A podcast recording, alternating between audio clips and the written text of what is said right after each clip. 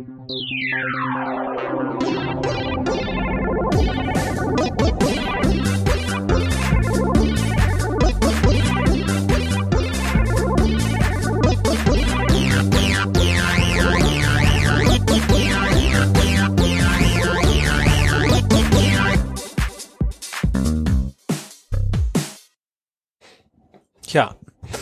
willkommen nach langer Zeit endlich mal wieder eine Episode der Alltägliche. Ja, wir gönnen uns Ähm, ja sonst nichts, ne?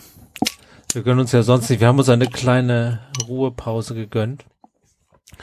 Ähm, aber damit ihr jetzt nicht allzu lange warten muss, soll es gleich losgehen. Und zwar haben wir mal wieder ein Buch gelesen, das heißt äh, The Seven Habits of Highly Effective People. Mhm. Und der Weini, der die Sendungsvorbereitung gemacht hat, hat mir jetzt den deutschen Titel nicht reingeschrieben. Das kannst du jetzt mal im Hintergrund erforschen. Ähm, ja, knapp 400 Seiten lang, 9,22 Euro auf dem Kindle, 10,25 Euro äh, als Taschenbuch und schon uralt, im Jahr 1989, also noch vor dem Fall der Mauer, veröffentlicht von äh, Stephen R.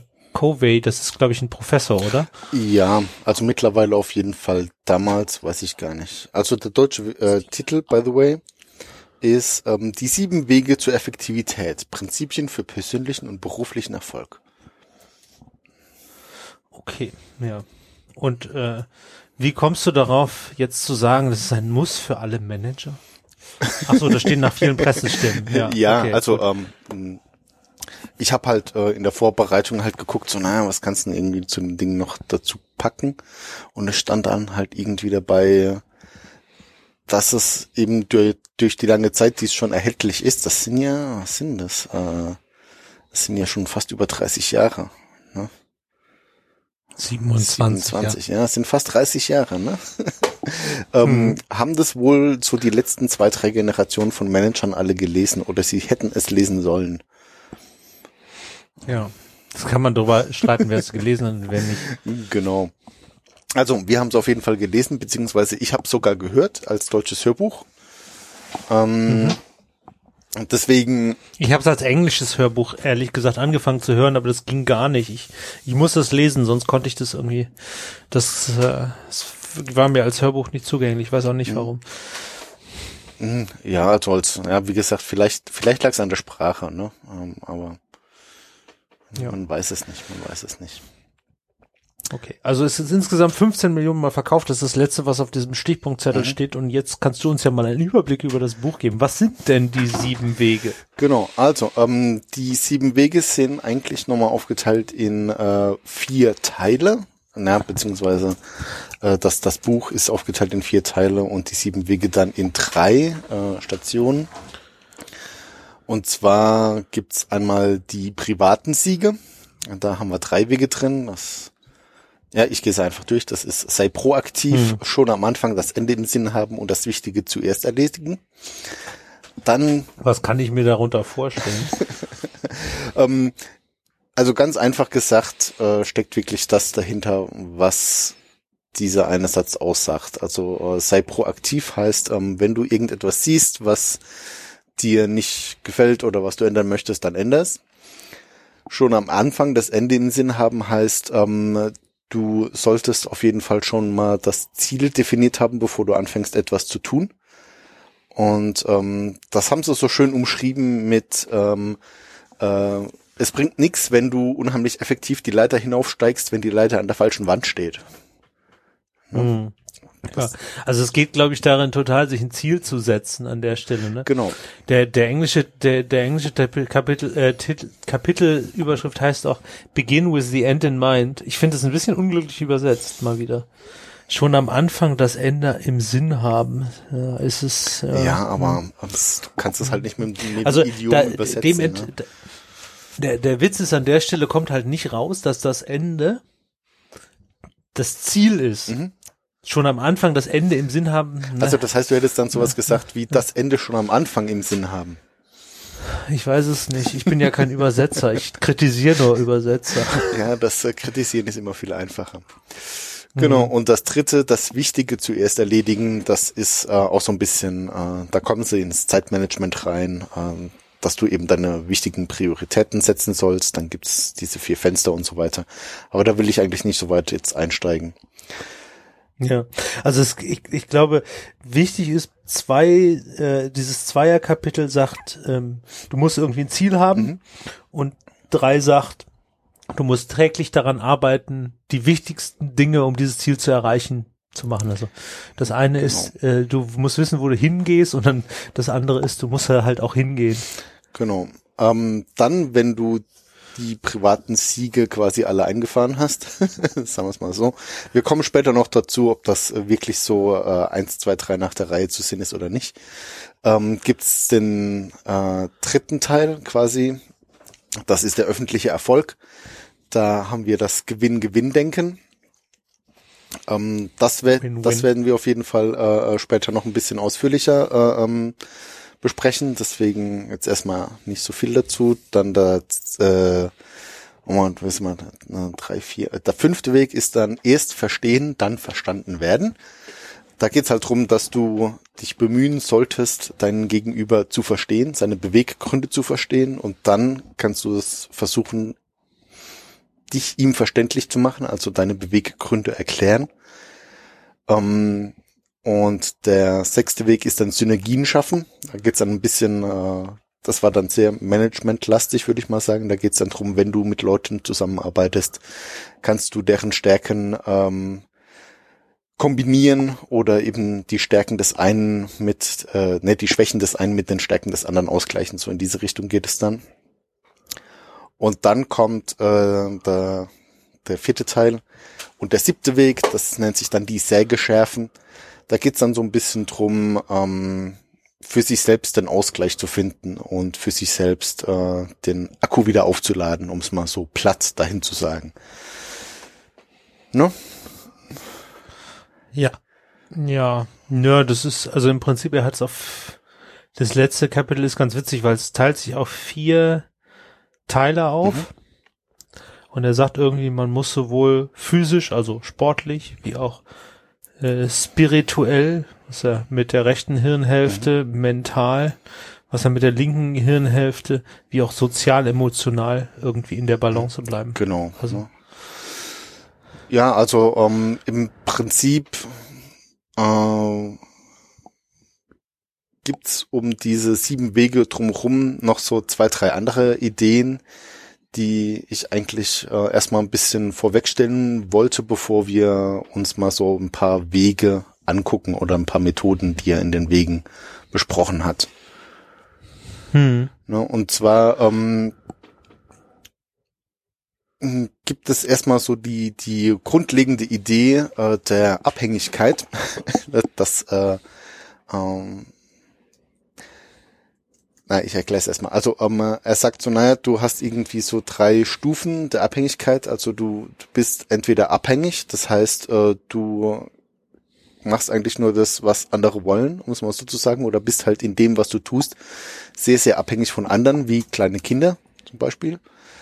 Dann erreichst du ein äh, Maß an Unabhängigkeit, das heißt, äh, du kannst prinzipiell machen, was du willst, musst auch nicht unbedingt Rücksicht auf andere nehmen da drin. Äh, das ist so dieses Stadium, wo die meisten Leute sich drin befinden. Und dann gibt es noch so diese dritte Stufe, das ist die gegenseitige Abhängigkeit. Ähm, das ist quasi so, ähm, äh, ja, wenn du, wenn du in einer ernsthaften Beziehung bist, ist vielleicht ein gutes Beispiel. Ne? Du, äh, du machst halt Dinge um der Beziehung willen und nicht unbedingt, weil du es möchtest. Und du verzichtest auch auf Dinge, aber das tust du natürlich aus freiem Will, aus freiem Willen. Das beschreibt er dann so mit der inneren Unabhängigkeit, die du benötigst, um mit anderen Leuten interagieren zu können und dann eben eine freiwillige Abhängigkeit wiederherzustellen. Und ähm, das fand ich eigentlich so ein ganz interessantes äh, Gedankenkonstrukt, um auch Beziehungen so ein bisschen anders zu fassen als nur auf, auf ja. Beziehungsebene. Also ne? Vielleicht, vielleicht geben wir da mal ein bisschen ein Beispiel, weil das doch sehr abstrakt klingt, mhm. oder? Na, das habe ich befürchtet, dass ich jetzt das Beispiel machen muss, ne? aha, aha, okay. Hast du, hast, also, hast du parat? Finden wir, finden wir eins, also ab, für ein Abhängigkeitsbeispiel ist natürlich relativ einfach, wenn man sich überlegt, man wird so geboren, nicht? Mhm. Da ist man doch relativ abhängig. Da äh, kann man ja nicht viel alleine und überlebt irgendwie nicht alleine, ja. ne? Also nicht lange. So. Nicht lange. Und ähm, das ist ja so eine klassische Abhängigkeit, du hast auch überhaupt keine Wahl. Und ähm, die Unabhängigkeit erreicht man dann, wenn man irgendwann erwachsen ist und in der Lage ist, sich alleine äh, ein Spiegelei zu machen. Mhm. Oder in meinem Fall vielleicht Nudeln, weil Spiegeleier sind ja nicht so richtig genau. was Spiegelei mit Nuss, ne? Ja, genau, Spiegelei mit Nuss. ähm, und dann äh, und diese und, und im Prinzip herrscht ja diese diese Gegenseitigkeit vor in oder was er argumentiert ist, die gegenseitig, äh, die, die ab, äh, die, diese, diese Gegensätze herrschen vor. Also man, entweder bin ich abhängig oder äh, ich bin unabhängig. Aber äh, das eigentlich Spannende ist doch, wo wir uns freiwillig in eine gegenseitige Abhängigkeit oder vielleicht auch Co-Abhängigkeit ähm, begeben und ähm, dadurch, dass wir einfach äh, uns in irgendeiner Form von jemand abhängig machen. Also Weine und ich machen uns zum Beispiel gegenseitig voneinander abhängig, weil wir diesen Podcast ja nicht alleine produzieren mhm. könnten. Aber das ist jetzt keine klassische Abhängigkeit, weil keiner von uns würde sterben, wenn dieser Podcast nicht existieren würde, sag ich mal. So. Es würde mir schon was fehlen. Also, so, so ist es nicht. Ja, ähm, und äh, das sind eigentlich Dinge, wo, wo, wo, die, wo das Spannungsverhältnis auftritt, weil man an der Stelle ja die, die, den Grad der Abhängigkeit selber bestimmen kann.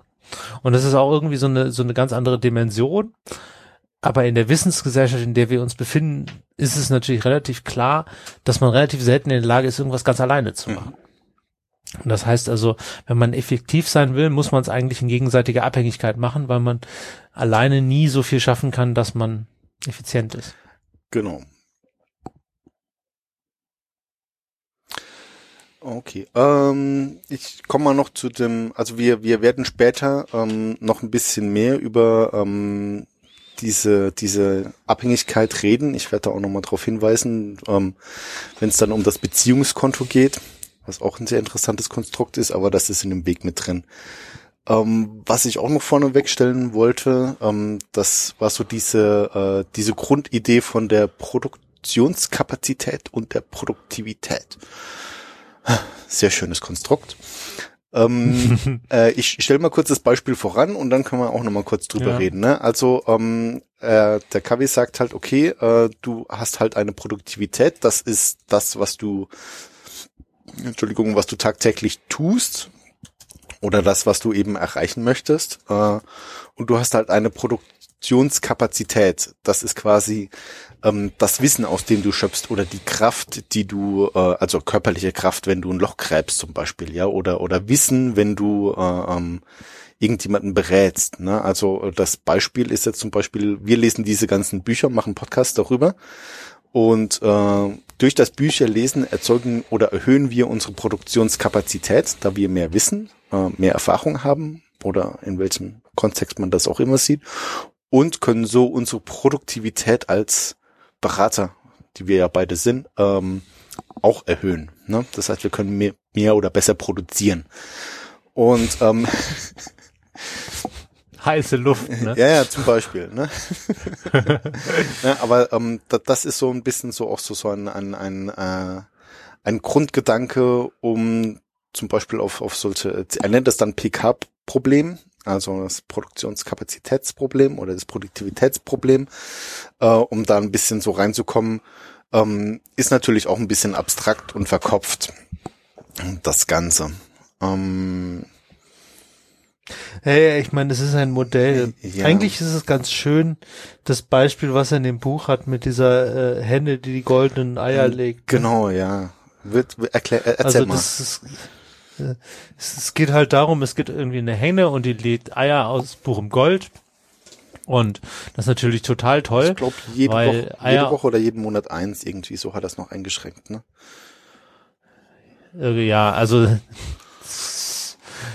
gibt halt irgendwie eine, eine, eine, eine Limitierung. Sie kann nicht beliebig viele in, in einer Zeiteinheit machen. Das kann also ein Monat, eine Woche oder ein Tag sein.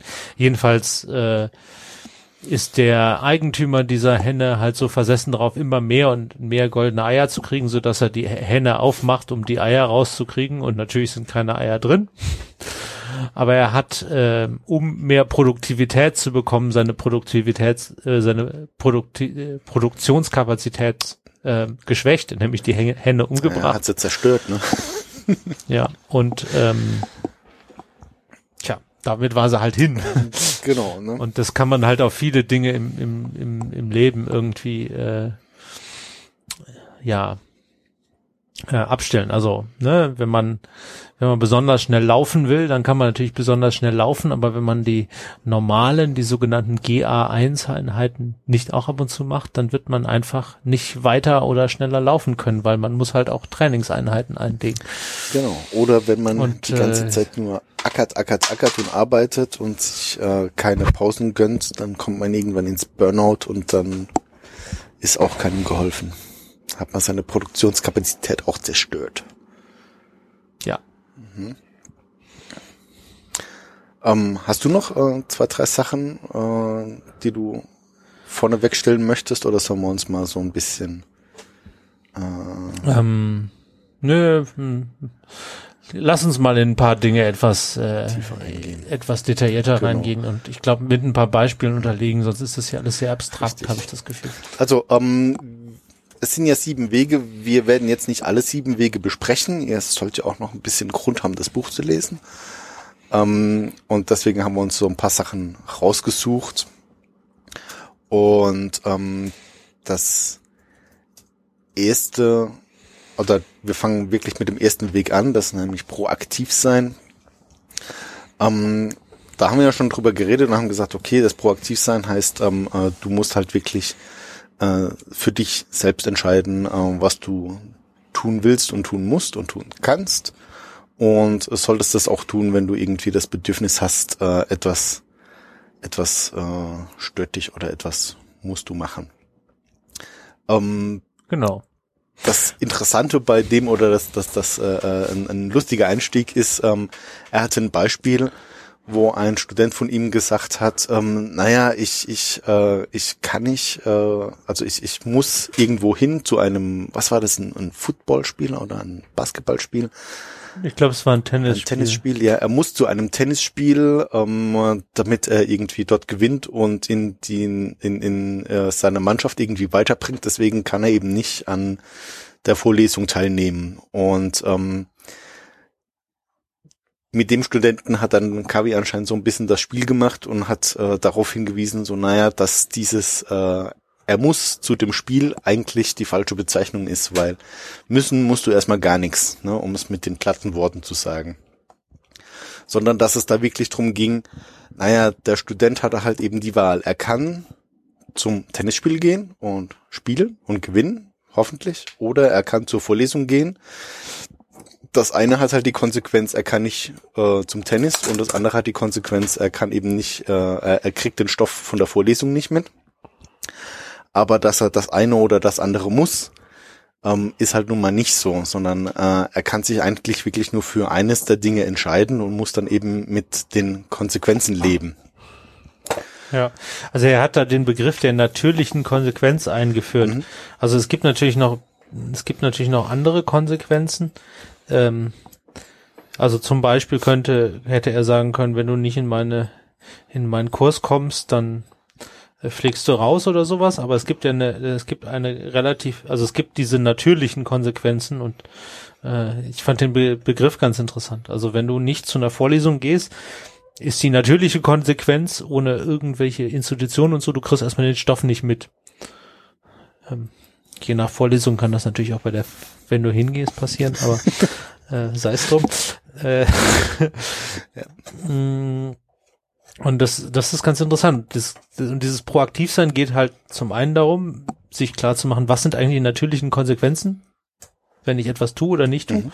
Und eigentlich ist jedes Tun oder Nicht-Tun wieder eine Entscheidung, die ich treffen will. Und die muss ich halt, ja, die will ich halt so treffen, wie ich sie äh, wie sie, wie sie in mein Leben passt, so ein bisschen. Genau. Aber man sollte sich halt immer den Konsequenzen bewusst sein, ne? Ja, zumindest bei den weitreichenden Dingen, ne? Ja, ist, ist, äh, da ist halt natürlich die Frage, inwieweit kannst du dir eben dieser Konsequenzen bewusst sein. Also ich sag mal, wir können jetzt mal den Worst Case aufspannen. Dieser Student sagt so, äh, ja, kommt die eine Vorlesung beim KW, ja, ähm, äh, und äh, dann geht er zum Tennisspiel, bekommt halt nicht den Hinweis mit, dass KW auf ein sehr wichtiges Buch verweist, äh, was in der Prüfung drankommt. Er fällt in der Prüfung durch, verliert seinen Prüfungsanspruch für sein Studium und äh, verliert dann seinen Studienplatz und weiß ich nicht, wenn er nochmal ein weiteres Studium beginnt, hat er halt die Zeit verloren. Sagen wir mal, das sind dann vier Semester, zwei Jahre, ist ja auch nicht unerheblich. Äh, naja, ist ne? ein amerikanischer Student, da kannst du davon ausgehen, dass, dass das auch finanziell nicht so ein Ja, eben. noch schlimmer. Oh Gott, so das, hat, ist, ne? das hatte ich ja auch gar nicht im Blick. Was zahlen, was, ja, ja. was also auf, auf einer, äh, was zahlen die so pro Semester? Drauf an. Viel. Aber es sind auch schon irgendwie schon mehrere tausend Dollar auf jeden Fall, oder? Da kannst du von so, ausgehen. Um meine Hauszahl ja. zu sagen. Also wenn, wenn jetzt, wenn jetzt äh, keine 10.000 Dollar, oder? Pro Semester? Äh, je nach, je nach Uni werden das auch 10.000 äh, oh, werden. Heftig, heftig. Naja, gut, musst, musst du halt. Also da kannst du dir schon einen Kleinwagen von leisten. Ja, musst, musst du mit deinen Eltern ausdiskutieren, ne? Ähm, und, und, ja, mit meinen nicht. Ja. Und, und das wäre halt so der, der, der Worst Case an Konsequenz, äh, die daraus entstehen könnte. Sagen wir es mal so, ne? Ähm, ja. Muss halt nicht immer so krass sein, aber das war auch so, so ein interessanter Aspekt davon. Ja. Also äh, äh, ich, ich glaube, ein anderer Aspekt oder ein Nebenaspekt von dem, von dem Kapitel ist halt, sei dir einfach bewusst, du hast eine Wahl. Ne? Genau. Also wenn du dieses Studium angefangen hast und hast schon 30.000 Euro da reingeballert oder 30.000 Dollar, du hast trotzdem die Wahl zu sagen, ich höre jetzt auf. Und das, das ist eigentlich der, dieser, dieser Effekt. Natürlich hast du die Wahl, es aufzugeben. Du musst dir halt nur der Konsequenzen bewusst sein. Und dann kannst du sagen, okay, diese Konsequenzen nehme ich in Kauf und die natürlichen Konsequenzen ist, du hast 30.000 äh, Dollar Schulden oder deine, deinen Eltern 30.000 Dollar gekostet mhm. und hast keinen formalen Abschluss daraus gezogen. Richtig. So ist das. Oder was auch immer die Konsequenzen sind. Ja. Genau. Ähm, was dann so ein bisschen bei hilft, ist natürlich dann so der zweite Weg. Ähm, am Anfang schon das Ende im Sinn haben. Ja. Hast die, äh, das ist die kritische Überleistung, ne? Am Anfang schon das Ende im Sinn haben. Genau. Ja. Das, das Kapitel fällt eigentlich ganz witzig an. Das ist, äh, hat Weini natürlich wieder völlig äh, aus der Bahn geworfen, weil man, das heißt halt so, stell dir mal deine Beerdigung in, ich glaube, in fünf Jahren oder so vor. Ja, ne? so die Richtung. Äh, stell dir mal deine Beerdigung in fünf Jahren vor, das wollte Weini sich nicht vorstellen. Aber ähm, ist ganz spannend, weil es halt sagt, stell dir mal vor, du wirst in fünf Jahren beerdigt und da reden vier Leute, was sollen die über dich sagen? Mhm. Und das ist so diese, diese, diese Idee, überleg dir mal, wie willst du in Erinnerung behalten werden, ist es ja so ein bisschen, ne? Genau. Es ist nicht so sehr, es ist nicht so, oder die, die, die, die Kontextuierung ist ein bisschen anders, äh, setzt dir ein Ziel, sondern ist halt so, wie möchtest du in deinem Leben eigentlich in Erinnerung gehalten werden? Wenn du wüsstest, du hättest noch fünf Jahre zu leben, was sollen die Leute in dieser Zeit über dich denken? Und ähm, sich da mal mit zu beschäftigen, fand ich eine ganz interessante Perspektive auch. Ja, aber ähm, mir ist es halt immer sehr, also mir ist es da sehr schwer gefallen, mich, mich mit sowas auseinanderzusetzen. Äh, das, also das finde ich jetzt weder verwunderlich noch seltsam, dass es einem schwerfällt, sich darüber so Gedanken zu machen. Also ich meine, klar, was das, das ist ja so ultimativ die Frage, was willst denn du eigentlich wirklich machen, ne? Genau. Und da, und wenn du so, wenn du so auf, auf, auf den Zeitpunkt deines Todes kommst, kommt halt, fallen halt viele so Dinge weg, die du Also Ja, also Enkel. willst du, dass da nachher einer sitzt und sagt, der hat, er hat sich ein Ferrari er, erarbeitet? Ja, zumal wenn ich es schaffen würde, mir in fünf Jahren äh, das Geld für einen Ferrari zu erarbeiten, würde ich mir keinen Ferrari davon kaufen. Ja. Ne? Zumal wenn ich dann äh, tot wäre, dann kurz drauf. Ne? Ja, ja, Würde ich mir vielleicht einen leasen und dann, na, egal. Ist ja nur ein Gedankenexperiment. Richtig. Ähm, Ja. was, was ich, äh, Also- ähm, ja, ich meine, die, die, die, das ist natürlich das ultimative Ende, ne? Was Ja. er da von einem erwartet hat. Tot sein, Tot meinst sein. du? Ja, genau, das Ja. Todsein. Ähm, und das Das beschränkt. ist nicht das Ultimative, das ist nur dein ultimatives Ende. Ja, Entschuldigung. Wer weiß, vielleicht geht's danach ja auch weiter. Man weiß es nicht, man weiß es nicht. Ja. Dann kommt drauf an, welcher Sekte man angehört. Gibt's ja genügend. Hm. Aber ähm, jetzt um mal das Ganze irgendwie so auf, auf ein Projekt-Ding äh, runterzubrechen, ähm, muss man sich ja nicht das Ende des eigenen Lebens gewahrt werden, sondern äh, vielleicht einfach nur das, das Ende oder das Ziel von einem Projekt, an dem man gerade arbeitet. Ne? Ich glaube, das ist genau der Fall, den er da nicht meint. Also ich glaube, da ist auch der, da ist der Unterschied, wer, das haben wir tatsächlich noch nicht eingeführt, dieses äh, Charakterethik versus ähm, versus äh, wie heißt die? Per Personalität oder Ja, äh, warte hab ich das noch irgendwo? Ich habe leider nur die englischen Notizen, deswegen kann ich dir jetzt nicht helfen. Sag, äh, also in Englisch heißt Character Ethics versus Personality Genau, Ethics. Charakter gegen, also der Charakter wird durch die innere Einstellung definiert und die Persönlichkeit durch die Interaktion mit der Umwelt. Das Ja. ist so die Definition, Und- die er hat. Ne? diese ähm, diese persönliche Einstellung ist halt ist halt so nach dem Motto äh, gut zuhören, richtig verhandeln, äh, Körpersprache, also sozusagen so so Aspekte, die dich im Leben nach vorne bringen, während diese Charaktergeschichte halt sozusagen äh, alles umfasst, also sozusagen die, die die Fülle irgendwie mit mit mit einbauen kann. Und ähm, ich glaube, das ist genau der Unterschied dieses, dass das Ende schon im Sinn haben. Es geht eben nicht darum, nur ein Projekt zu machen. Es geht darum, was willst du aus deinem Leben machen? Mm, Ja, aber Und das ist, und genau aber- deswegen hat er aus meiner Sicht dieses Beispiel gewählt und nicht irgendwie gesagt, überleg dir mal, wo du in fünf Jahren sein wirst, sondern der hat gesagt, wenn du in fünf Jahren stirbst, was sollen die Leute über dich denken? ja, aber das war ja nur der Einstieg. Er kommt ja dann später noch so ein bisschen auf auf die ähm, auf diese Unterscheidung von von äh, Führung und Management. Ne? Und äh, das Mhm. Beispiel, was er da hatte, ist ja, ähm, naja, du, du rennst halt irgendwie mit der Expedition durch den Wald, hast da halt unten irgendwie die Leute mit den Macheten, die halt äh, das Gestrüpp weghacken, dass die Leute, die sagen, wo es lang geht, irgendwie besser durchkommen. Und ähm, das Problem ist, dass du dann halt irgendwie keinen hast, der mal hochgeht und das Ganze sich von oben anguckt und überhaupt mal nachschaut, ob das alles in die richtige Richtung geht, ne? Weil ähm, Ob das der richtige Dschungel ist. ja, ob es der richtige Dschungel ist, in letzter Konsequenz, ne?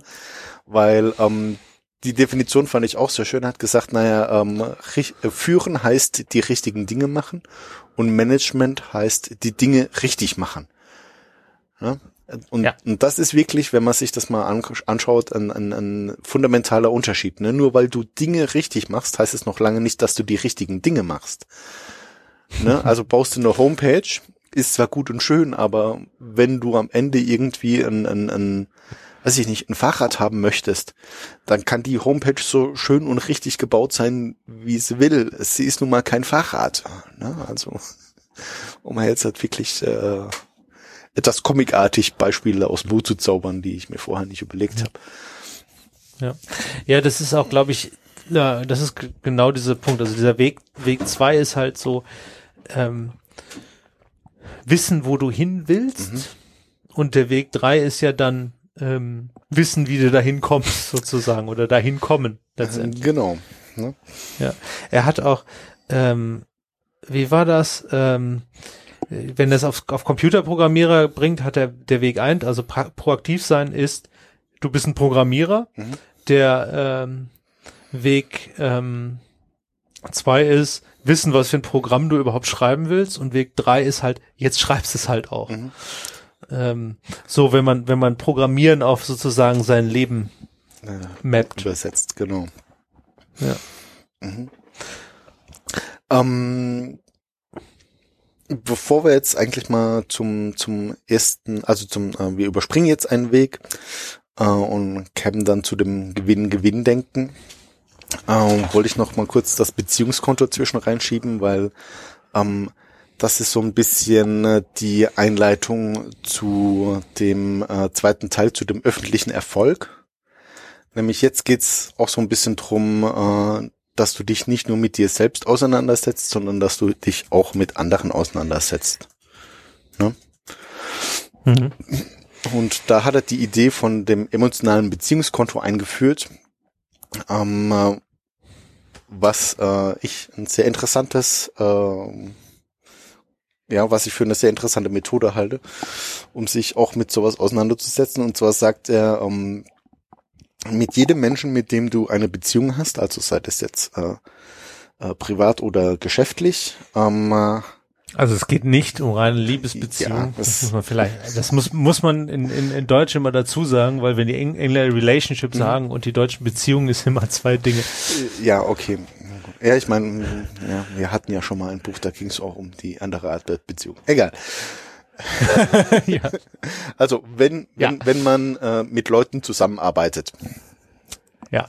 man hat mit jemandem zu tun, sagen wir es einfach mal so, bleibt dahin.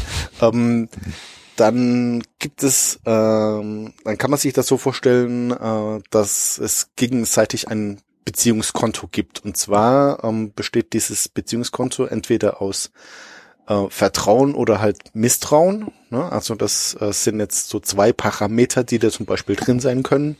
Äh, kann dann eben auch äh, Liebe, Hass, also alles, was so diese diese Gefühle untereinander ausmacht. Ja, ich kenne dich, ich kenne dich nicht, gehört da zum Beispiel auch dazu. Und ähm, wenn man sich eben öfters miteinander auseinandersetzt, dann kann man dieses Beziehungskonto eben füllen oder eben auch ähm, Dinge da, also einen Wert abschöpfen, rausnehmen quasi.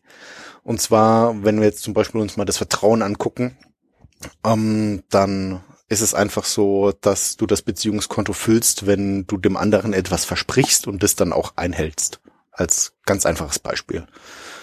Ne, also ich verspreche dir, ich bringe dir den Bericht rechtzeitig oder ich bringe dir was zum Mittagessen mit oder ich leih dir Kohle oder Geld oder sonst irgendwelche Geschichten. Das füllt alles dieses Beziehungskonto auf. Und das führt dann auch dazu, dass man ähm, das wieder ein bisschen ein, eintauschen kann. Ne? Also das heißt, äh, man kann dann, wenn ich dem anderen schon oft äh, Sachen, äh, also wenn ich dem anderen schon oft Gutes getan habe, äh, kann ich ihn dann eben auch um etwas bitten, ne? dass er dann vielleicht mal länger bleibt oder dass er einfach mal eine Entscheidung zu meinen Gunsten trifft oder solche Dinge, um das mal so zu sagen. Und ähm, Ja, ich kann mir dann auch Dinge, Dinge erlauben, ist, glaube ich, der, der Punkt. Also wenn ich ein volles Beziehungskonto habe, ähm, kann ich halt dann auch mal sagen, tut mir leid, deine Meinung interessiert mich gerade nicht. Wir machen es jetzt trotzdem so. Mhm. das gehört auch dazu.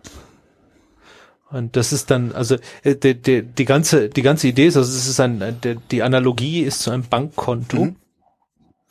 und du kannst halt äh, Dinge drauf einzahlen und du kannst Dinge davon ab, äh, abheben. Und wenn du ein volles Beziehungskonto hast, kannst du auch ab und zu Dinge davon abheben.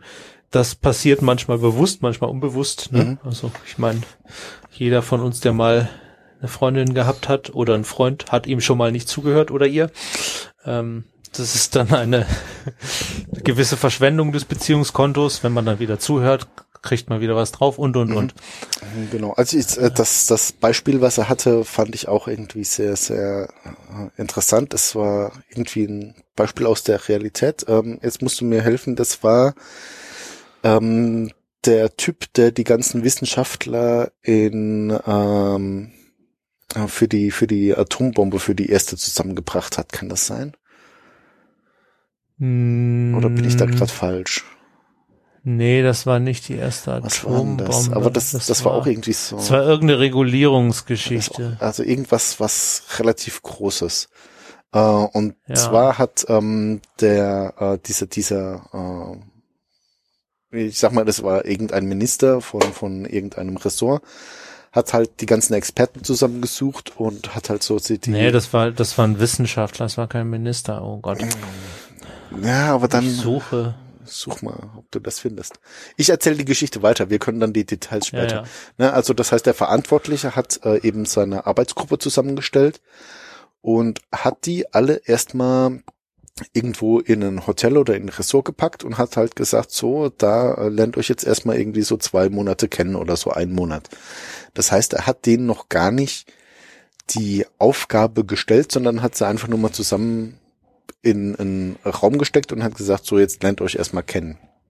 Äh, dadurch hat er quasi die Beziehungskonten zwischen den ganzen Beteiligten aufgefüllt, weil die haben sich kennengelernt, die haben sich vertrauen gelernt, die haben gelernt, okay, wenn ich mit dem rede, muss ich darauf achten oder wenn der mir etwas verspricht, dann hält er sich dran. Also äh, das, das typische Miteinander quasi, so dieses ganze herausfinden, wie tickt denn der andere und was kann ich von ihm erwarten oder zu wem kann ich gehen, wenn ich irgendwie Probleme habe oder wenn ich spezielle Dinge erledigt haben möchte.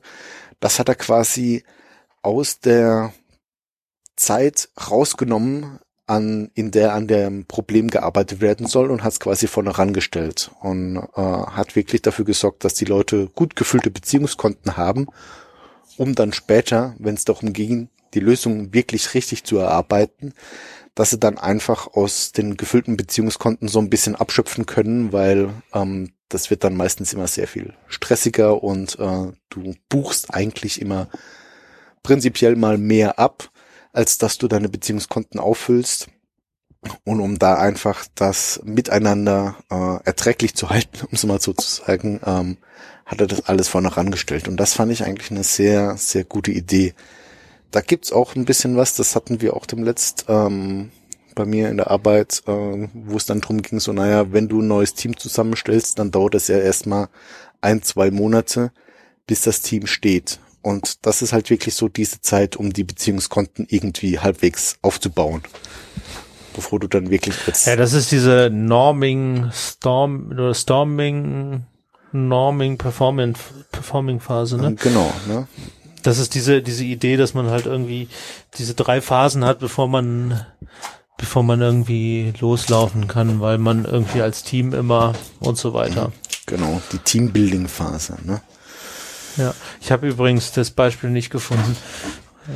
Ähm, Ja, die wichtigen Sachen aber- hat man sich aufschreiben müssen, ne? hä? ja, die Beispiele musste. Wenn du Beispiele machen willst, lohnt es sich, die wichtigen Stichworte aufzuschreiben in der Sendungsvorbereitung. Ja, mein Gott, so ist das. Haben wir wieder was gelernt. Okay, sollen wir, sollen wir mal ein bisschen Tempo machen und auf äh, Gewinn, Gewinn, Gewinn. Äh, ja, also äh, der vierte Weg ist dann das Gewinn-Gewinn-Denken. Äh, Ja, ähm, Gewinn, Gewinn denken kommt im Prinzip aus der Verhandlung, ne? Mhm. Also, ähm, und das ist die Idee, dass es einen goldenen dritten Weg gibt. Ich kann dazu mal eben eine kleine äh, Geschichte erzählen. Und zwar, es gibt eigentlich ein, ein Buch, das haben wir auch auf der Liste, das heißt ähm, Getting to Yes. Ähm, das ist halt so eine, so eine Verhandlungs, äh, Verhandlungsgeschichte. Und äh, wie ich das erste Mal von diesem Buch hörte, sagte mir die, ähm, die ähm, Dame, die diesen Workshop da leitete, ja, die Leute, die das geschrieben haben, das ist ganz toll und die haben damals in Syrien gezeigt, wie erfolgreich sie verhandeln können. Und dann musste ich kurz auflachen und habe gesagt, ja, so langfristig kann das nicht gewesen sein. ne? Ja, es, aber es ist wohl 20 Jahre her. Und die haben wohl da mal bei einem Friedensschluss mitgewirkt. Ähm, naja, also die Idee von Gewinn-Gewinn ist, ähm, wenn zwei Leute verhandeln, ähm, lass uns doch mal jetzt irgendeine Verhandlung aussuchen, Weini. Äh, wir planen die nächste Podcast-Reise. Yeah. Ne? Und äh, was möchtest du in der Podcast-Reise gerne erreichen? Sag mal irgendwas. Mm, Also, ähm, ich, ich hätte gerne Spaß. Du hättest gern Spaß. Ah, Weini. Kannst du ein bisschen konkreter werden? Ich hätte gerne fünf Podcasts aufgenommen. Du hättest gern fünf Podcasts aufgenommen. Ähm, und ich hätte gern zwei Podcasts aufgenommen. Okay. So. Jetzt stehen wir gegeneinander. Wir haben zwei Positionen. Und jetzt können wir miteinander verhandeln und können uns dann am Ende auf einen Kompromiss einigen. Und äh, der Kompromiss bei fünf durch zwei werden dreieinhalb Podcasts. Ich hätte jetzt gesagt, Das heißt, fünf egal- plus zwei sind sieben Podcasts, oder? Ja. Da ist ja Kompromiss, durch, musst du durch zwei teilen. Ach so. So, das Problem, das Problem an der Sache ist, wir haben, äh, wir haben äh, Positionen ausgetauscht. Was wir nicht gemacht haben, ist die dahinterliegenden Bedürfnisse des anderen zu erfragen und Weini zu fragen, warum willst du denn fünf Podcasts aufnehmen? Da müssen wir jetzt mal so ein Beispiel geben. Ähm, Also ich will eigentlich fünf Podcasts aufnehmen, dass wir wieder genügend Puffer haben, damit äh, nicht so lange Lücken zwischendrin entstehen, weil wir nehmen ja immer einen Podcast auf, hauen den dann raus und dann haben wir nichts, um so lange Brücken zu überbrücken. So, und ich würde jetzt sagen, ich will aber nur zwei machen, weil äh, ich will nicht so viel Stress haben in der einen Woche. Ne? So, und was man halt jetzt sieht, ist, wenn wir, wenn wir hin auf die Bedürfnisse hinter diesen Positionen gucken, ergibt sich daraus oft eine Lösung, die für beide äh, ja, einen Gewinn darstellt. Also zum Beispiel könnte man sagen, äh, der Johannes in seinem Alter muss kann, nicht mehr so viel ähm, äh, kann nicht mehr so viel Stress ertragen. Also sorgen wir dafür, dass wir vielleicht trotzdem fünf aufnehmen, aber dafür, dafür, wir sorgen dafür, dass wir gleichzeitig nicht so viel Stress machen. Äh, der Weini bereitet vielleicht mehr vor, weil ihm das gar nichts ausmacht und äh, oder wir sorgen auf andere Weise da, dadurch, dass die Queue einigermaßen voll wird. Also allein das Hinterfragen der Bedürfnisse hinter diesen Positionen erlaubt es halt ähm, aus den aus den Positionen und wenn wir jetzt wirklich und das ist das muss man sich mal muss man sich mal beobachten wenn so Leute ähm, normalerweise so äh, so miteinander verhandeln es wird oft auf Positionen verhandelt äh, und überhaupt nicht fragen warum der andere das denn will ähm, wo sehr viel verschenkt wird Mhm. Genau. Weil oft äh, kann man durch äh, das Verstehen des anderen äh, einfach auch äh, den goldenen dritten Weg finden. Ne? Sagen wir es mal so. Ja.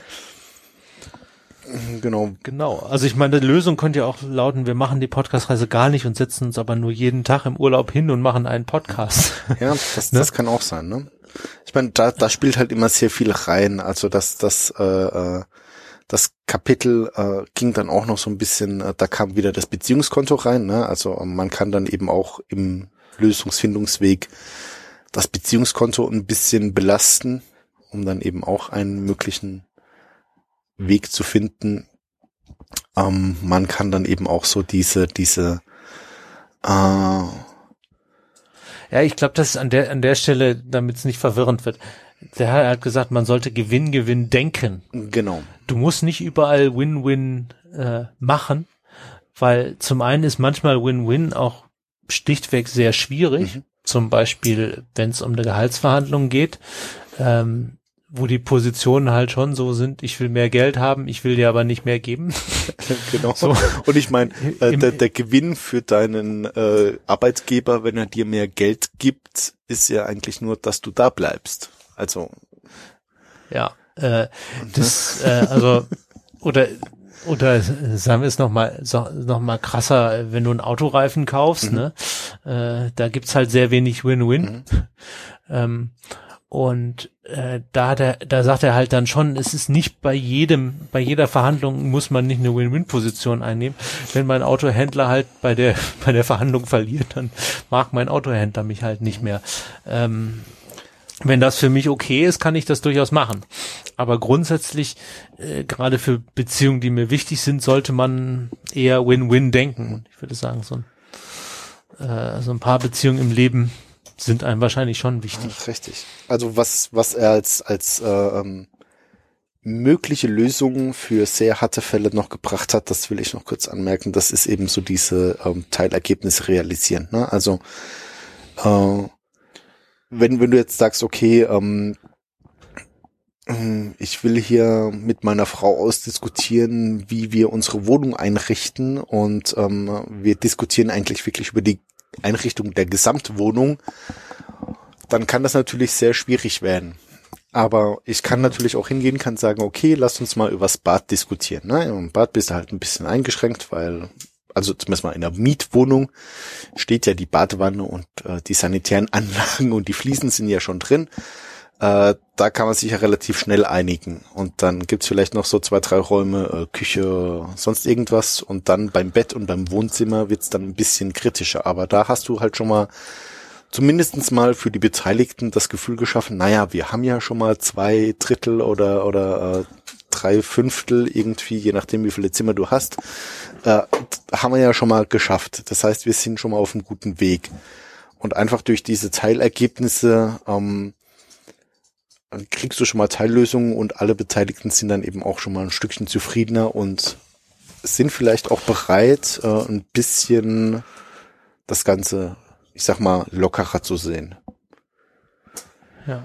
Hm? Mir ist das, mir ist das beim Lesen dieses Kapitels tatsächlich aufgefallen, ähm, witzigerweise bei dem erst und nicht, wie ich das, ähm, wie, wie ich das äh, Getting to Yes gelesen habe, dass ich alle meine Urlaube mit äh, Beziehungen immer nur über Positional Bargaining, also darüber Positionen mhm. ausgetauscht zu haben, irgendwie zustande gebracht hat. Was schon relativ blöd ist. Warum fragst du um Himmels Willen deine Partnerin nicht, äh, sag mal, warum willst du denn nach Australien?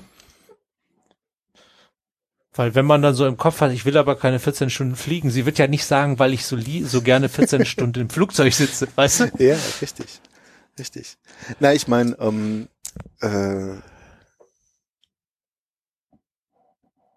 da kommt es ja wirklich äh, drauf an. Also sagen wir es mal so, ob ich jetzt äh, in, in Südfrankreich am Strand liege und schwitze oder ob ich in Australien am Strand liege und schwitze, ist mir ja dann eigentlich wurscht.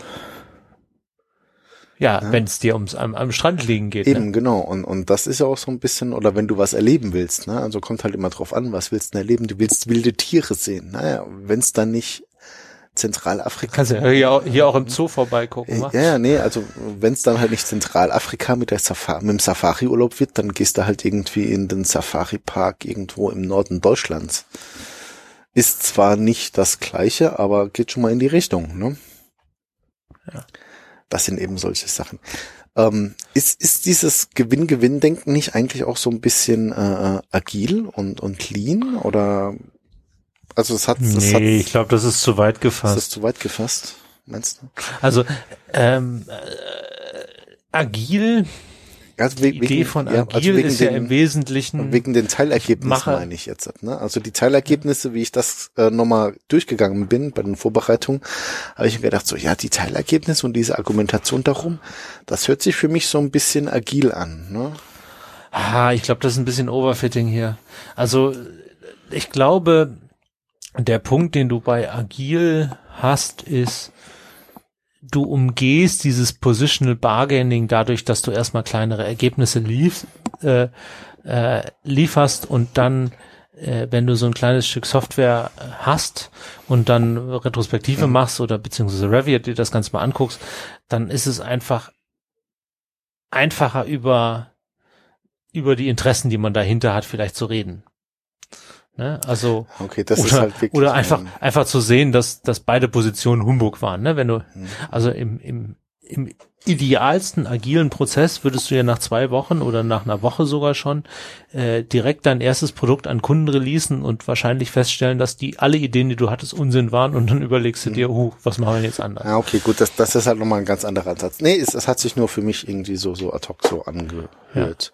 Ja. Ähm, ähm, Lean Lean kommt ja eigentlich aus der Produktion und geht ja da, geht ja irgendwie darum, äh, Feedback-Schleifen einzubauen und äh, Prozesse zu optimieren und äh, vor allen Dingen äh, einfache Prozesse zu haben und äh, empowerte Mitarbeiter. Das ist, glaube ich, schwierig. Was ganz anderes, genau.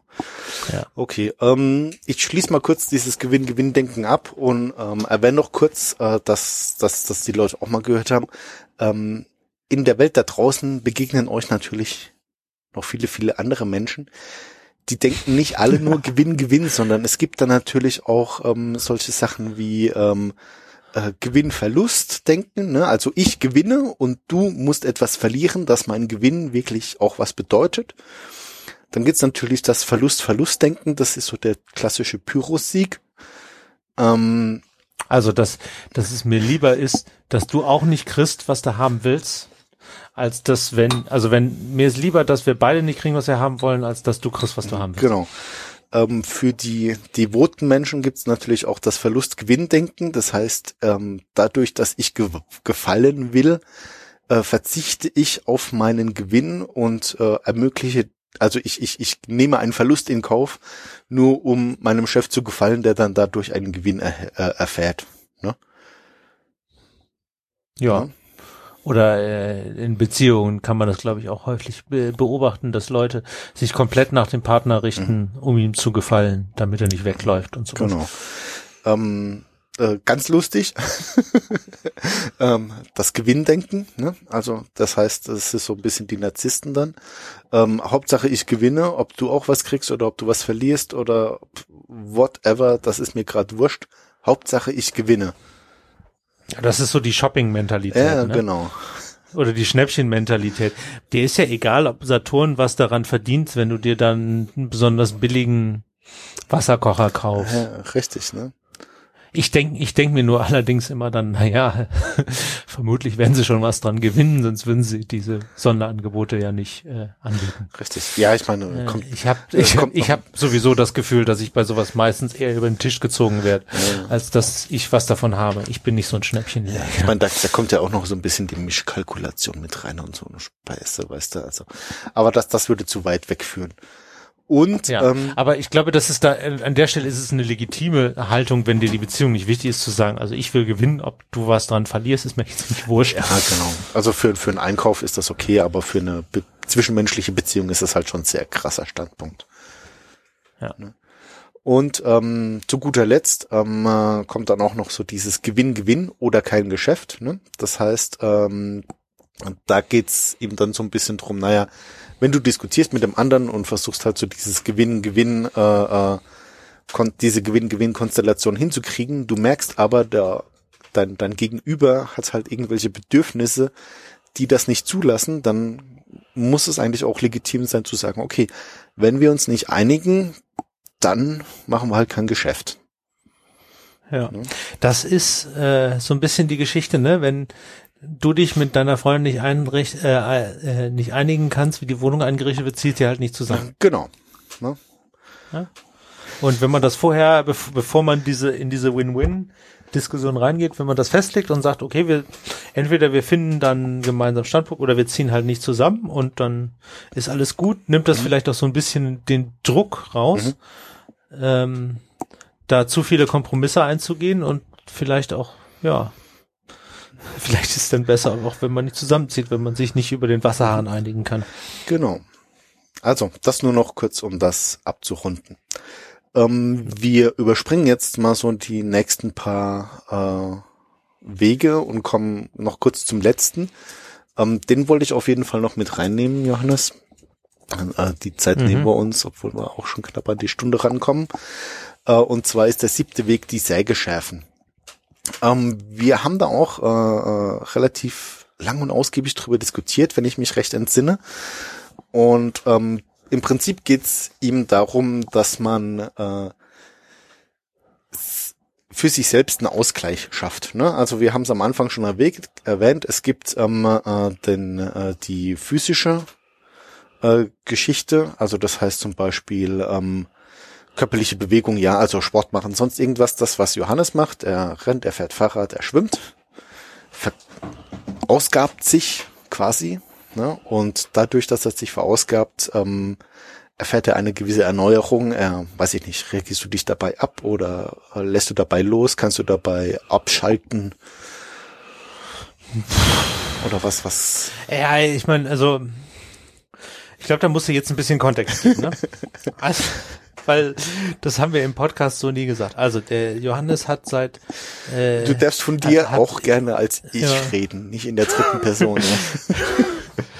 Ja. äh, ja, also ich habe mich im Oktober für den Triathlon in der olympischen Distanz in Hamburg angemeldet. Das sind äh, anderthalb Kilometer Schwimmen, Kraulschwimmen, äh, 40 Kilometer Radfahren und Laufen. Gelaufen bin ich vorher schon viel. Kraulschwimmen habe ich dann seit Oktober einen Einsteigerkurs gemacht. Also ich konnte das schon mal als kleines Kind, aber ich habe es irgendwie äh, nicht beibehalten und musste es also jetzt mehr oder minder komplett neu erlernen. Und klappt das? Und bitte? Klappt's mittlerweile? Äh, mixed, also es wird besser, aber es ist sicher noch nicht, also das ist noch immer der der der größte Manko. Und äh, ich habe mir halt auch ein Rennrad gekauft und lerne jetzt so langsam Rennrad zu fahren, wobei das bei weitem nicht so schwierig ist wie Schwimmen zu lernen. Ne? Also beim Rennrad bin ich mir ziemlich sicher, egal was passiert, äh, ich bleib da drauf sitzen und wenn ich dann nachher nach anderthalb Stunden oder äh, oder zwei Stunden über die Ziellinie äh, komme, ähm, ist halt auch okay. Ah, das heißt, du kommst ja. mit diesen Klickpedalen nicht zurecht und kannst sie nicht richtig abschneiden. Doch, doch, die Klickpedale, die, die Klickpedale sind ganz okay. Im Wettkampf ist es sowieso kein Problem. Die Ampeln sind mit den Klickpedalen immer das Problem. Ja. Äh, weil da musst du dran denken, dich auszuklicken, sonst fällst du nämlich um. richtig. Genau, ja. ne? Also so viel zum Kontext. So, und jetzt will, äh, jetzt, ähm, er sagt halt, man soll sich fit halten. Man soll nicht seinen Körper gehen lassen ich glaube, Triathlon machen äh, geht über das sich fit halten ziemlich hinaus. Ähm, ich gehe auch davon aus, dass der, also mindestens der Wettkampf selber ist auch nicht gesund mehr. Ja, das glaube ich. Das sind, ähm, das sind je nach Geschwindigkeit, aber äh, sagen wir mal, also ich gehe schon davon aus, dass das so Richtung drei Stunden, wenn nicht mehr geht, äh, Sport am Stück das macht man auch nicht mehr so ohne ohne weiteres und sicher nicht ohne äh, ohne gewisse ähm, Leiden. Ich glaube, das fällt dann nicht mehr drunter. Das in einer gewissen Stelle wird's halt einfach ein Hobby auch, ne? Genau. Das machst du nicht nur, also weißt du, einen, einen Halbmarathon laufen, das kannst du, das ist glaube ich noch noch relativ gesund. Mhm. Aber äh, okay, aber aber zurück zur eigentlichen Frage. So ähm, jetzt ja. mal von von von diesem Triathlon-Gedöns weg und so weiter. Ja. Ähm, mm, du nutzt ja auch diesen den den Sport, um dann auch wirklich abzuschalten, ne? Ja, oder man kann gut Podcast hören. Also zumindest beim Laufen kann man sehr gut Podcast hören. Beim, beim äh, Rennradfahren ist es, sollte man es eher wahrscheinlich nicht machen, weil es dann doch äh, Aufmerksamkeit verlangt. Beim mhm. Schwimmen geht sowieso nicht. Genau. Ja, es ist halt was anderes, ne? Es ist halt ein klassisches Hobby, ne? Genau. Aber das, das ist quasi so ein bisschen das, äh, was er dann bei dem, bei dem physischen sagt, dass du den halt äh, dich ein bisschen verausgabst. Es geht nicht nur so ums weiter, ne? Abschalten. Es geht halt, es geht, glaube ich, auch darum, wenn du der klassische volle Couch Potato bist, dann kannst du hochintelligent sein, du machst deine Produktionskapazität kaputt, weil du irgendwann einen Herzinfarkt bekommst. Genau. Ne? Also das, das hat Also es geht da, ich glaube, es geht da auch ziemlich hart darum, äh, du musst gesund bleiben. Und das, das ist nicht nur der Ausgleich, sondern es ist auch schlicht und einfach, hör mal, dein Herz muss halt äh, auch ein bisschen in Form bleiben. Also nicht nur dein Kopf muss das mitkriegen, es muss auch dein Herz, also ich rede jetzt vom Herz als Organ, ja. nicht als äh, da kommen wir gleich dazu. Als, äh, genau. als Pseudo, äh, als, als, als, oder als ähm, Symbol, Pseudo ist blöd, als Symbol für ähm, für Liebe oder so, sondern das ist halt als Organ ähm, auch notwendig, um um halt zu leben. Ne? Genau. Er sagt hier auch, ähm, bei der physischen Ertüchtigung äh, arbeitest du hauptsächlich an der Verstärkung der Selbstwahrnehmung und des Willens. Also des Willens im Sinne von, ich mache jetzt den Halbmarathon fertig. Ne? Also da, hm. da geht's ja auch dann ja. Äh, Mind over Matter quasi so ein bisschen. Ja. Ähm, ja gut, da ist natürlich, da ist natürlich dann wieder sowas wie Triathlon oder äh, wenn man jetzt über die olympische Distanz hinweggehen und so eine Mitteldistanz macht, mhm. ne? Ähm, da ist natürlich dann ganz viel auch, äh, da musst du ja dich aktiv überzeugen, dass dein Körper, der jetzt gerade schmerzt, äh, ruhig zu sein hast und du läufst jetzt trotzdem, nachdem du 1,9 Kilometer geschwommen bist und 90 Kilometer Rad gefahren ist, den Halbmarathon noch, ne? Mhm. Genau. okay, ähm, ja. dann als nächstes haben wir das äh, Spirituelle. Das war, ähm, da haben wir gesagt, äh, es gibt ja diese rechte und linke Gehirnhälften-Geschichte, die wir auch schon mal hatten. Das war in schnelles Denken, langsames Denken, oder? Ja, wir haben das in schnelles Denken. Nee, nee, nee, in Pragmatic Learning und Thinking. Dann was? Schnelles Denken, langsames Denken ist kein, es hat keine, ähm, äh, hat keine Entsprechung in links oder rechts so richtig gehabt. Okay, okay, dann was Pragmatic äh, Thinking and Learning. Und ähm, wir haben halt gesagt, okay, das Spirituelle, da ähm, bezieht es sich so ein bisschen auf äh, die schönen Künste, also sprich äh, Literatur, Musik, aber auch Meditation, Gebet. Ähm, äh, das ist quasi so ein bisschen, äh, also Musik, nicht Meditation, Gebet, sondern Musik machen. Äh, das ist dann quasi so mein Hauptwerkzeug, äh, um meine Säge zu schärfen.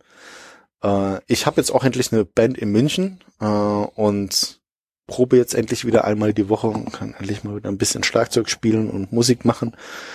Und es ist wirklich so, das hat mir gefehlt. Also das, da, da kann man irgendwie, äh, das, das hat mich echt irgendwie, meine Stimmung hat sich wesentlich verbessert, seit ich wieder eine Band habe, sagen wir es mal so. Ja. Ne? Weil es auch einfach, äh, ähm, ja, es ist äh, quasi so auch dieses dieses Abschalten und halt etwas etwas schaffen. Äh, das das gibt mir halt eigentlich echt was um es mal so zu sagen. Ähm, noch kurz dazu gesagt, äh, der Stephen Covey sagt so, die Erneuerung in diesem Feld, äh, die verstärkt hauptsächlich die persönliche Führung, die persönliche Prinzipien und die Befolgung dieser. Na, also da, da geht's dann eben auch so ähm, beim, beim Musikmachen oder eben äh, beim Lesen oder Musik hören. Äh, wird eben auch das gestärkt. So, ich habe jetzt gerade irgendwo meine Notizen verloren. Deine Notizen. Das, du, der nächste wäre mental, logische Gehirn, logisches linkes Gehirn. Wenn du das meinst. Ah, richtig, okay. Ja. Ja, einmal, einmal verscrollt, ne? Scheiß ja. Dings hier. Ähm, genau, also äh, der der, der dritte Bereich, wo man sich, äh, ähm, wo man dies sehr geschäft, ist quasi das Mentale.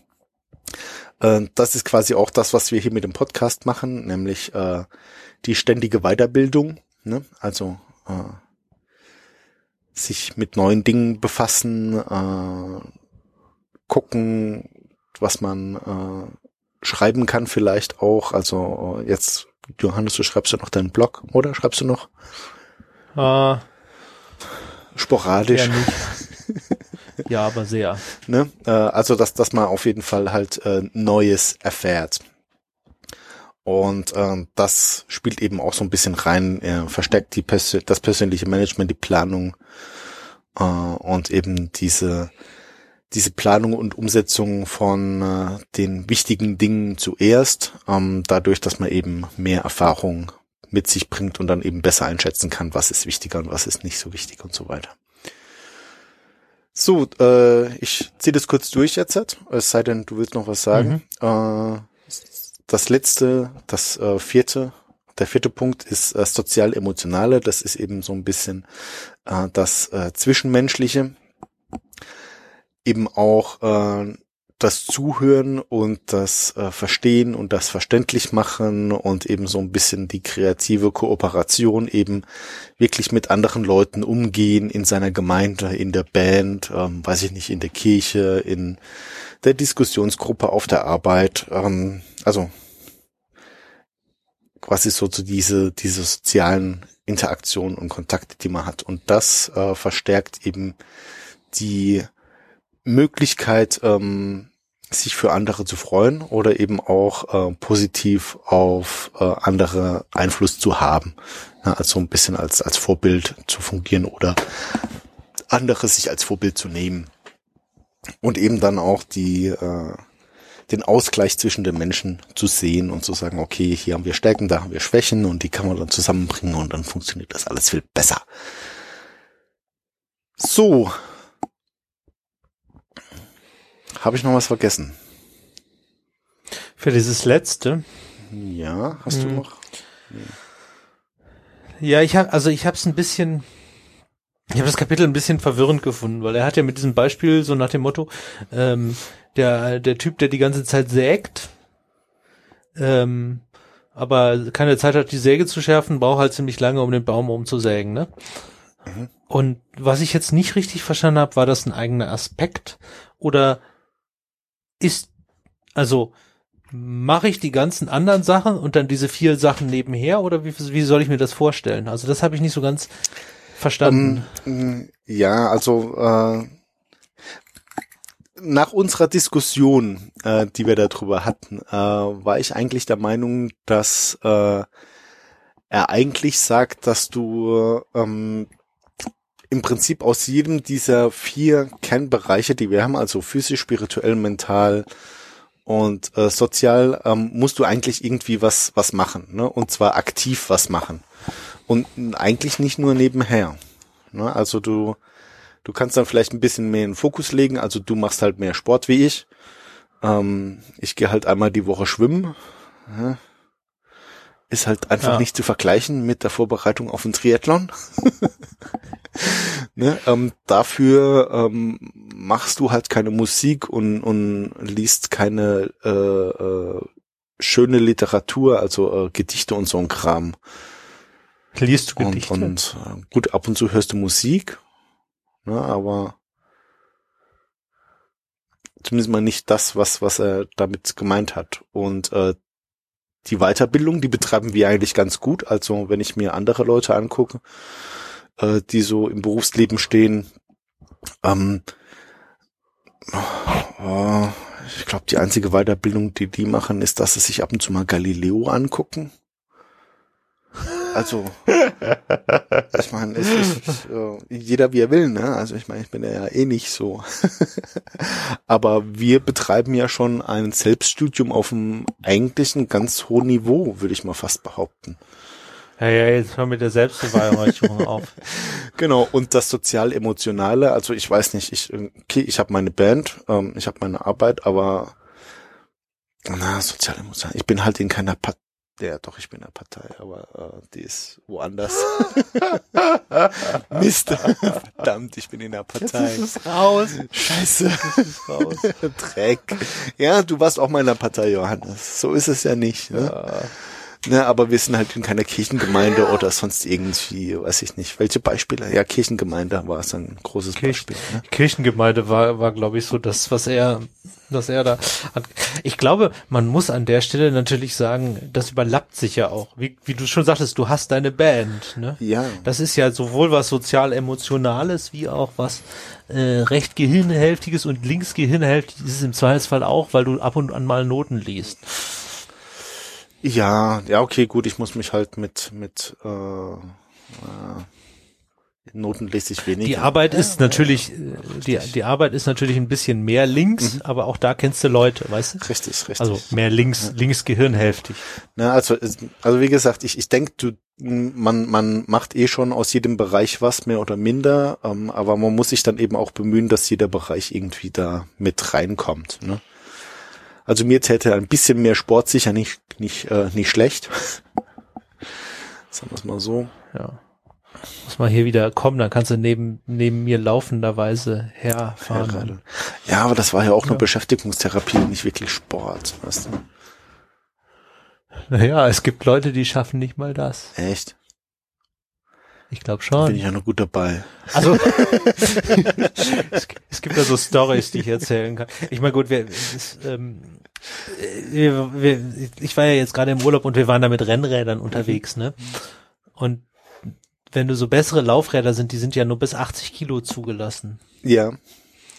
Und da haben wir dann mal so drüber diskutiert. Und ähm, also auf ein Rennrad mit mehr als 120 Kilo wird schon knapp.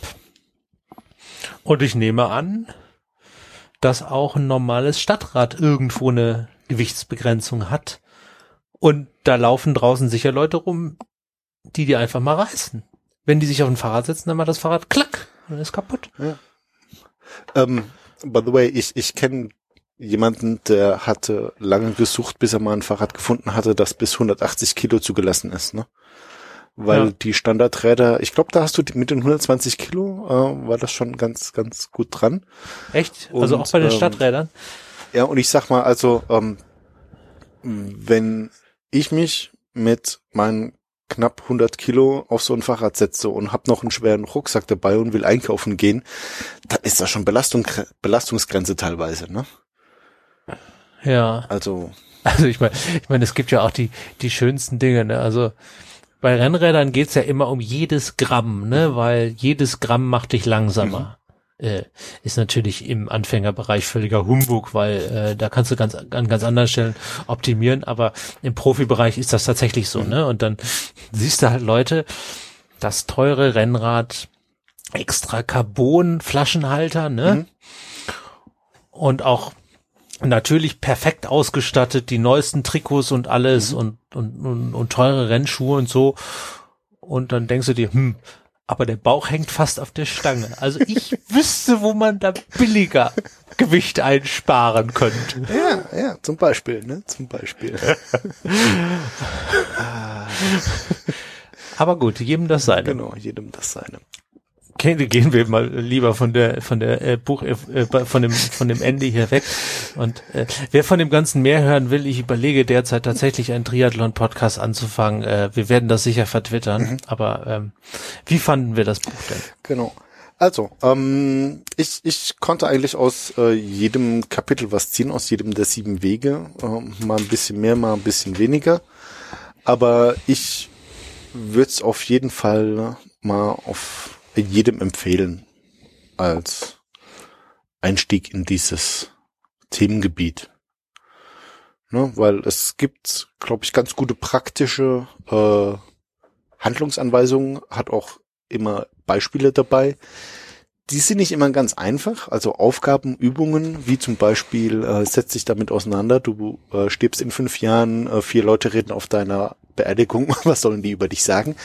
Ähm, aber das zwingt einen auch so ein bisschen, sich damit ernsthaft auseinanderzusetzen. Und das, das fand ich eigentlich ganz, ganz gut. Ja, also ich ich glaube gerade die Übungen. Ne, wir haben das ja Kapitel für Kapitel durchdiskutiert. Die Diskussion haben wir euch erspart. Das ist alles ein bisschen äh, lang, äh, langwierig gewesen. Und am meisten haben wir dann doch über die Übungen diskutiert und was wir da gemacht haben. Und da ist es zum Teil auch, auch sehr persönliche Dinge besprochen. Äh, Auch ein Grund, warum wir das vielleicht nicht im Podcast gemacht haben. Ähm, also da kann man, glaube ich, viel mitnehmen. Und ich glaube, es ist, also ich kann auch jedem nur empfehlen, gerade solche Bücher gemeinsam zu lesen. Ja. Genau. Weil die Diskussionen Also- bringen sehr viel. Ne?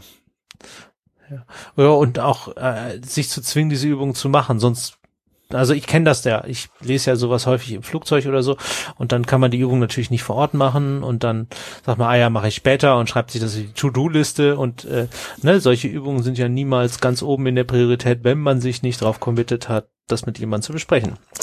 Genau. Ja, gut, ich meine, das ich glaube, man kann, was man ich, kann auch echt äh, viel mitnehmen, aber das ist halt kein Buch, was man so eben weglesen kann, ne? Genau.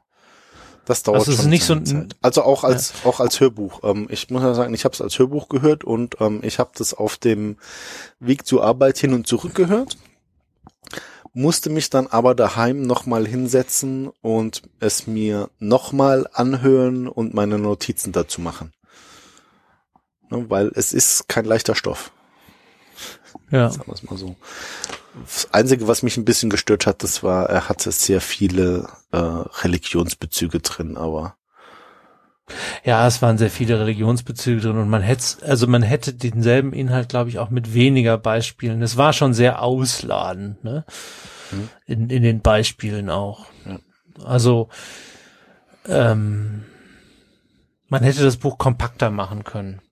Ist die Frage, ob wenn man es kompakter macht, die Leute sich dann auch so eingehend damit beschäftigen. Also es ist halt nichts, was man so eben wegliest und dann, ne? genau. Aber ich meine, So. 300, äh, ja, 384 Seiten, lass es mal 350 Seiten sein, wenn du Anhang und so weiter wegmachst. Das, das ist auch ein, ein, ein guter Umfang, sage ich mal. Ne? Also Klar kannst du es auf 200 Seiten vielleicht bringen, aber da verliert es dann vielleicht auch ein bisschen. Vielleicht. Also wir hatten, Naja. wir hatten da andere Bücher, die äh, zu einem größeren Prozentteil aus äh, doppelten und dreifachen Beispiel bestanden und das hat er jetzt halt wirklich nicht so drin gehabt. Ne? Ja. Also äh, von mir Ja. eine Kaufempfehlung würde ich fast sagen. Ne? ja. Man kann sich ja mal die Leseprobe holen.